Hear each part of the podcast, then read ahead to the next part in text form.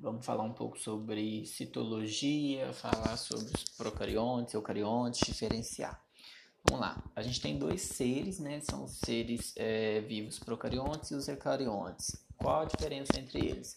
Os eucariontes possuem a carioteca e os procariontes não possuem a carioteca. O que é a carioteca? A carioteca vai ser essa membrana que fica em torno do núcleo que separa o material genético no citoplasma.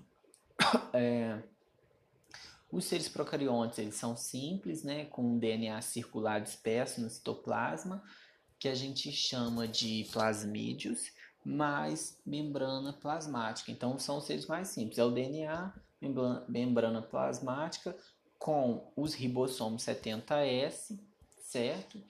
Que são diferentes dos ribossomos 80S que estão presentes nas células eucariontes.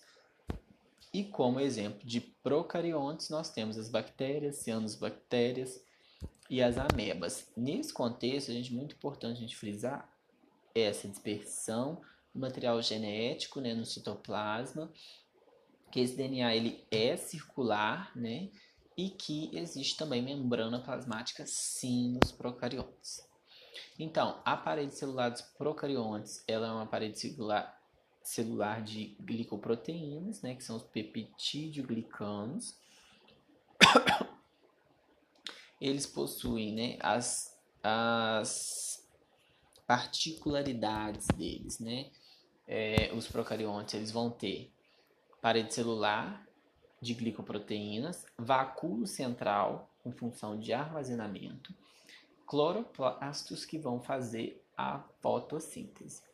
Eles possuem estrutura rudimentares, né? São do reino é, principal representantes do reino Monera, bactérias e árqueas. É...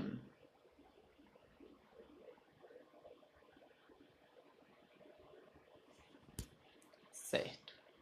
Esses seres são ditos unicelulares.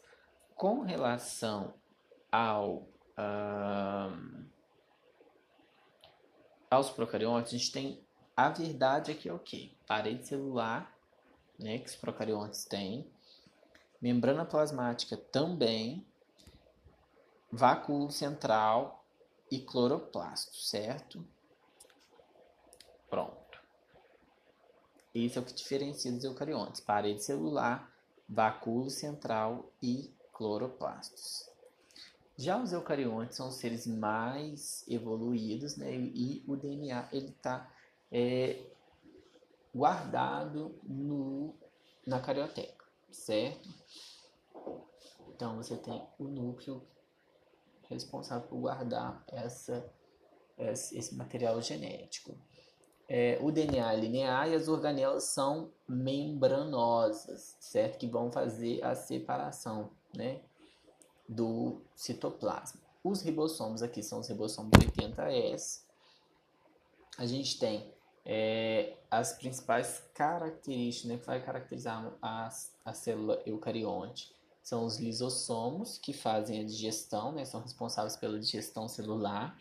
O centríolo, que vai, é, vai para o polo da célula, né, fazer, ajudar na divisão celular. E as mitocôndrias, que vão é, ser o espaço onde acontecem as reações é, que dão energia para a célula, ou seja, a, a segunda etapa da cadeia respiratória. Então, o que vai diferenciar aqui os eucariontes dos procariontes é que os eucariontes têm os lisossomos, os centríolos e as mitocôndrias, certo? E os procariontes, parede celular, vácuo central e cloroplasto que vão atuar na fotossíntese, certo? É... Esses seres eucariontes, né, as organelas estão dispostas no citosol, que é uma porção coloidal composta de proteínas, sais minerais, carboidratos. É... Isso, são seres pluricelulares, né? Por exemplo, os fungos são seres é, eucariontes, certo?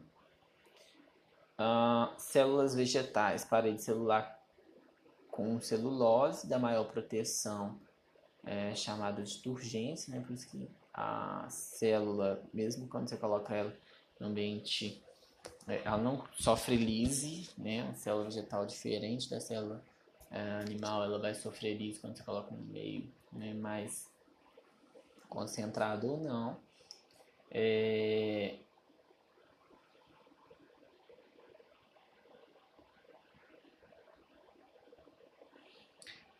a parede celular tem celulose da maior proteção né, para essa célula vegetal. Existem cloroplastos que vão atuar né, na fotossíntese e também a gente tem o amido como fonte de energia, ao passo que nas células animais a gente tem o glicogênio. O que vai diferenciar uma célula animal de uma célula vegetal é a presença dos centríolos e dos lisossomos, certo? É uma coisa bastante importante também é que quando você tem a divisão celular, na célula animal ela acontece do centro para fora. Na célula vegetal, na verdade, né? se cria uma parede celular no centro e depois elas se dividem. Já na célula animal, não. Na célula animal você tem a divisão das duas. Né? Você tem a duplicação dos organelos e depois a divisão. Então, os centríolos, que vão ajudar na divisão celular, e os lisossomos estão também nas células, exclusivamente nas células animais, certo? O lisossomo é tipo o reciclador da, da célula. O citoesqueleto possibilita a manutenção da forma e transporte intracelular e a emissão de pseudopodos que vão atuar nos processos de fagostose, né, nos processos de né, transporte membrana e tudo. Então, essa membrana plasmática é uma dupla camada de fosfolipídios com permeabilidade seletiva e ela é móvel, tá? não é fixa, ela é móvel. Muito importante. Uh, vamos falar um pouquinho sobre as organelas. É...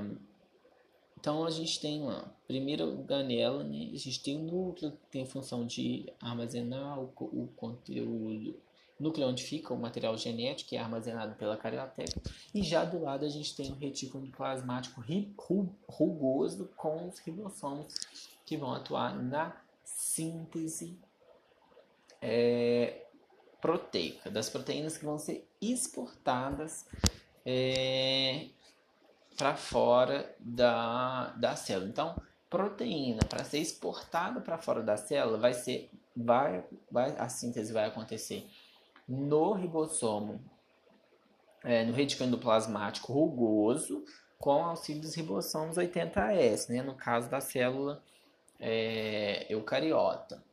Já o retículo plasmático liso, que é o que fica do lado, é o amarelinho, ele já vai atuar na síntese de lipídios, certo? É, vai atuar na síntese de esteróis, do colesterol também. E ele é muito importante na limpeza, né? É, ele leva e traz, né? faz o transporte. Então, no fígado, esse retículo endoplasmático liso, ele vai ter, ele é bem desenvolvido e serve para desintoxicação nos hepatotóxicos, né, o transporte dos lipídios para o complexo de Golgi, certo? O complexo de Golgi ele vai empacotar e vai colocar para fora mais para frente a gente vai ver. Mas em tese, né, em suma, é, o retículo endoplasmático rugoso ele vai fazer é, ele vai ser responsável pela síntese de proteínas que vão ser exportadas das células, certo? Com auxílio dos ribossomos. E o retículo endoplasmático liso, que é o que está ali já grudadinho, o amarelinho, é síntese de lipídios, colesterol e também é, no fígado ele vai fazer né, uma desintoxicação hepat nos hepatotócitos. Vai atuar no transporte dos lipídios para é, o complexo de Golgi. Né? Então, os lipídios vão ser empacotados pelo complexo de Golgi vai botar para fora. Então, os ribossomos em si vão fazer a síntese proteica para o uso interno, certo? RNA ribossom. Ribossomal. Esse é ribossomo que fica né, no citosol. Para é, síntese proteica de externo é o retículo endoplasmático rugoso, que também tem é, ribossomos. O complexo de Golgi, a função dele é armazenar, empacotar e excretar. A imagem é bem interessante. Você vê ali é um núcleo, né, a carioteca, retículo endoplasmático rugoso, o retículo endoplasmático liso. Então, essas proteínas elas são produzidas aqui nos ribossomos. Esses ribossomos, né, produzem a proteína, elas são empacotadas é, pelo complexo de Golgi que manda essa vesícula para fora, certo? É... Então é isso.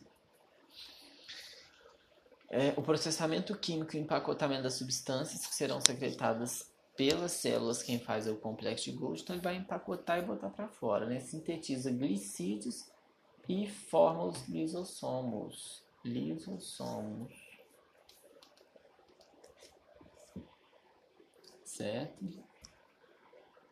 Gera o acrosoma, é, cabeça espermatozoide, que ajuda a romper o óvulo, garantindo a fecundação. O complexo de Golgi também faz a síntese desse acrosoma.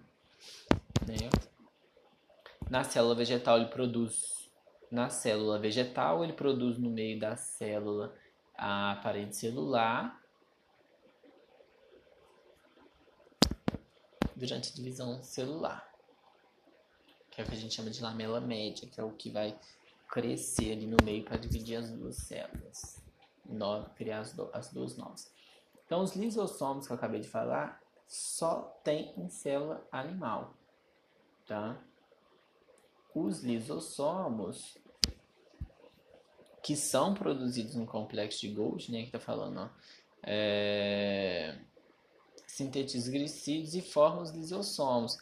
E os lisossomos são os responsáveis para fazer as reações, né, atuar é, para atuar como é, limpadores ou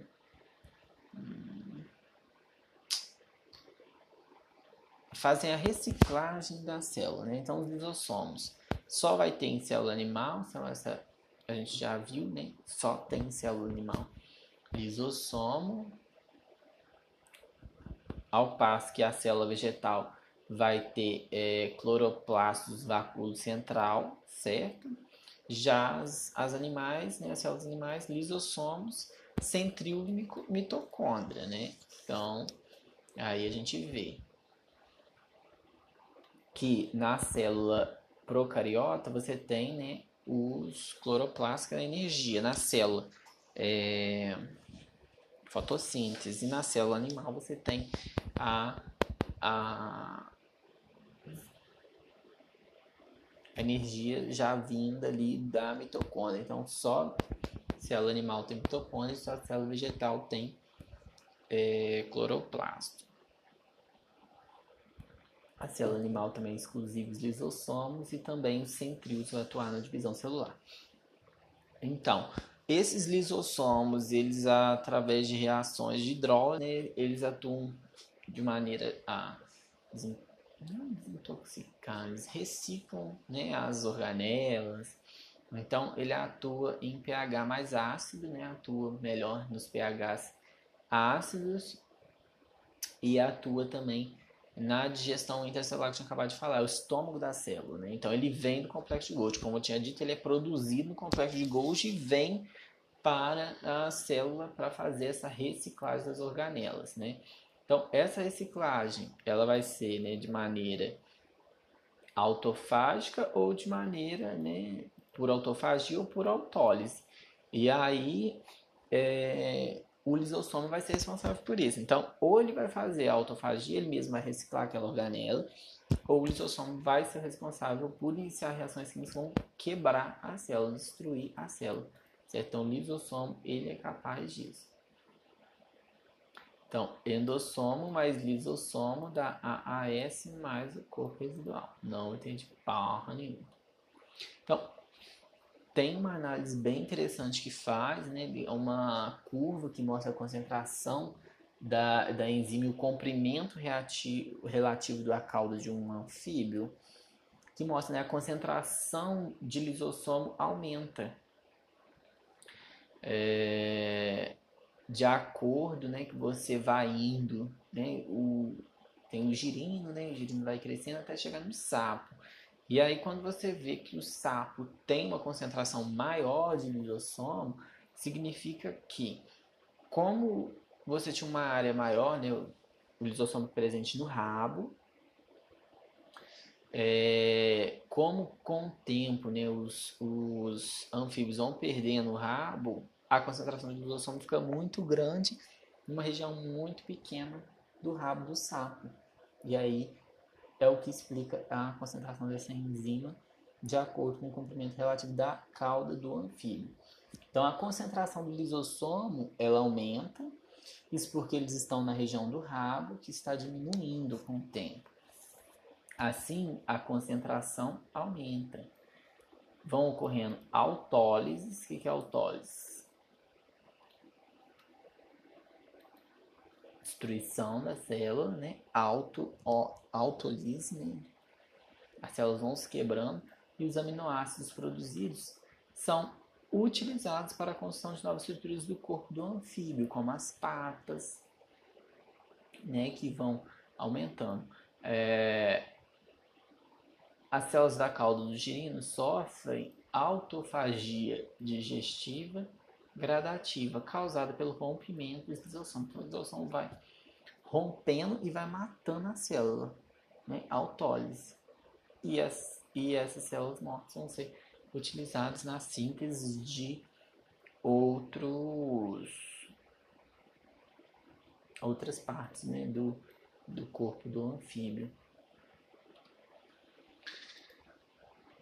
É, asbestose pulmonar ou silicose pulmonar, a sílica entra na célula, esse é o problema da sílica. Ela entra na célula e ataca a membrana do lisossomo, o que leva à autólise e a morte de outras células vizinhas. Então, é meio que isso que acontece. A silicose é consequência dessa lise do lisossomo. Então, a sílica entra na célula do pulmão, ataca a superfície do lisossomo e a partir daí você tem autólise celular. Certo?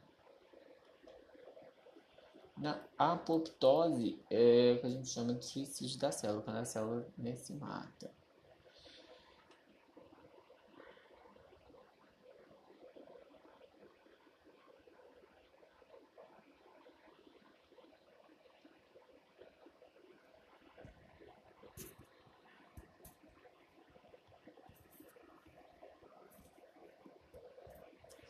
É...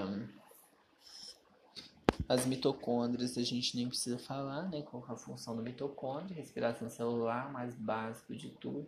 Dentro da mitocôndria é importante a gente saber que a mitocôndria ela vem da mãe, é uma herança genética materna e ela tem DNA é, circular, que isso também mostra, né?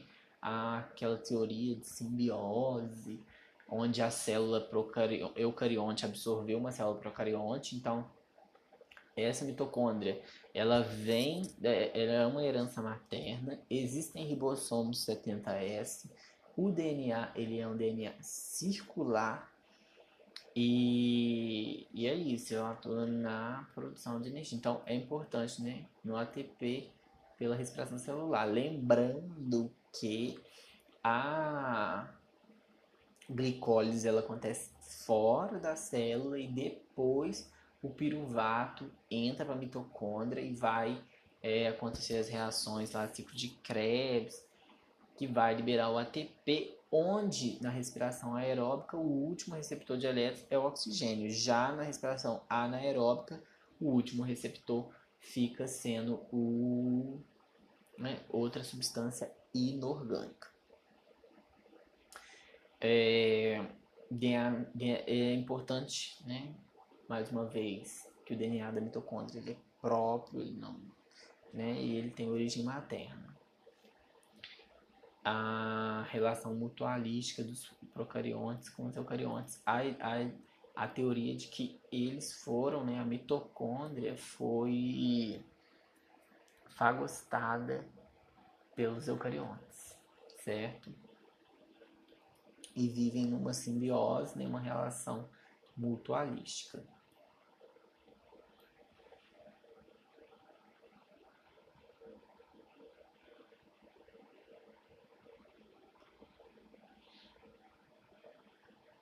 Na matriz mitocondrial é onde vai ocorrer o ciclo de Krebs, certo? Que é dentro é, dentro da membrana interna, certo? Ou teoria de, endro, teoria de endossimbiose, mitocôndrias e os cloroplastos. É, na evolução eucariota, encontrou e não saiu mais evidênciam o cibossomo 70S, DNA circular das mitocôndrias e as membranas duplas, né? Então ela já tem a membrana. O cloroplasto já seria, né, ele exclusivo dos vegetais, ao passo que as mitocôndrias seria exclusiva dos é, animais. Muito louco, né? Os peroxissomos vão degradar peróxido de hidrogênio, né? são formados pelo retículo endoplasmático liso. Bem interessante também. Ou seja, no fígado, né? Isso. Unidade de intoxicação móvel da célula, é, foco no H2O2. Então, é a unidade de desintoxicação da célula, né? Ele é móvel. Então, H2O2. Ficam perto das mitocôndrias. Degra... Por quê? que é onde acontece muita reação química, né? Degrada H2O2, pode causar mutação, né? Então ele vai lá e libera o oxigênio. Os centríolos, a gente já falou deles, são extremamente importantes porque eles vão orientar os microtúbulos que ligam as proteínas na divisão celular. Então, ou eles vão para os polos, ou eles vão para as posições equatoriais, né, independente se for mitose, meiose, para orientar a divisão celular. Né? É, dos animais. É, formam. E, interessante é que centríolo só existe na célula animal, assim como mitocôndria e centríolos e lisossomos, tá? Formam cílios e flagelos, certo?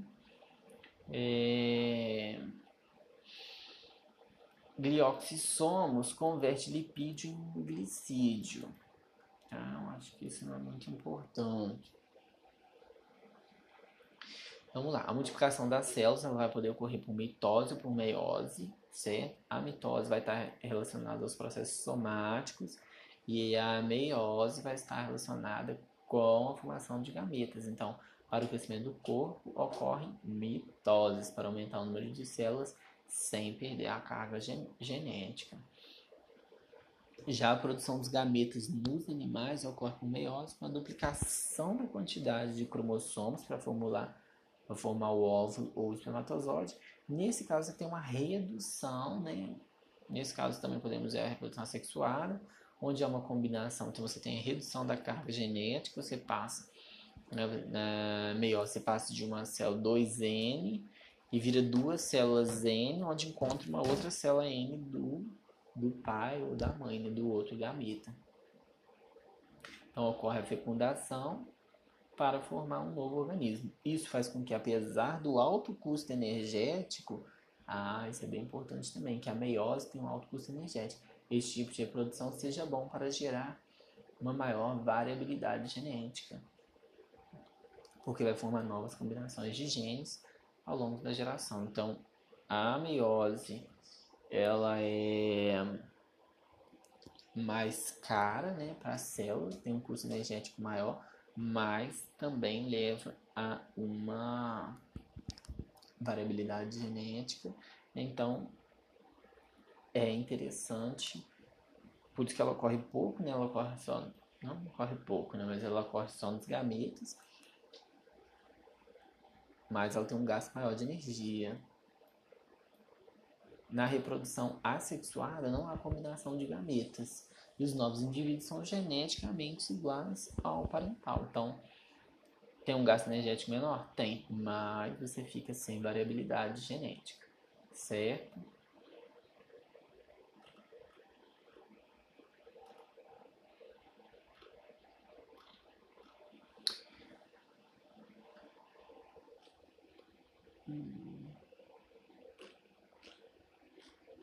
É isso. Então, resumindo, membrana, célula procariota e célula eucariota se diferenciam em a célula é, eucariota tem mitocôndria, lisossomo, centríolo, certo? O que vai diferenciar uma célula animal da célula vegetal? A célula vegetal tem cloroplasto, a célula a célula vegetal tem cloroplasto e a célula animal ela tem lisossomos. Tá? Então, o que vai diferenciar uma célula eucariota animal de uma célula eucariota vegetal é o que? A mitocôndria na célula animal e na célula vegetal você tem centríolo. Na célula animal você tem lisossomo, que não está presente na célula vegetal. Na célula animal você tem centríolo, que também não está presente na, na célula vegetal. A diferenciação das células eucariotas para células procariotas é a presença de ribossomo 70S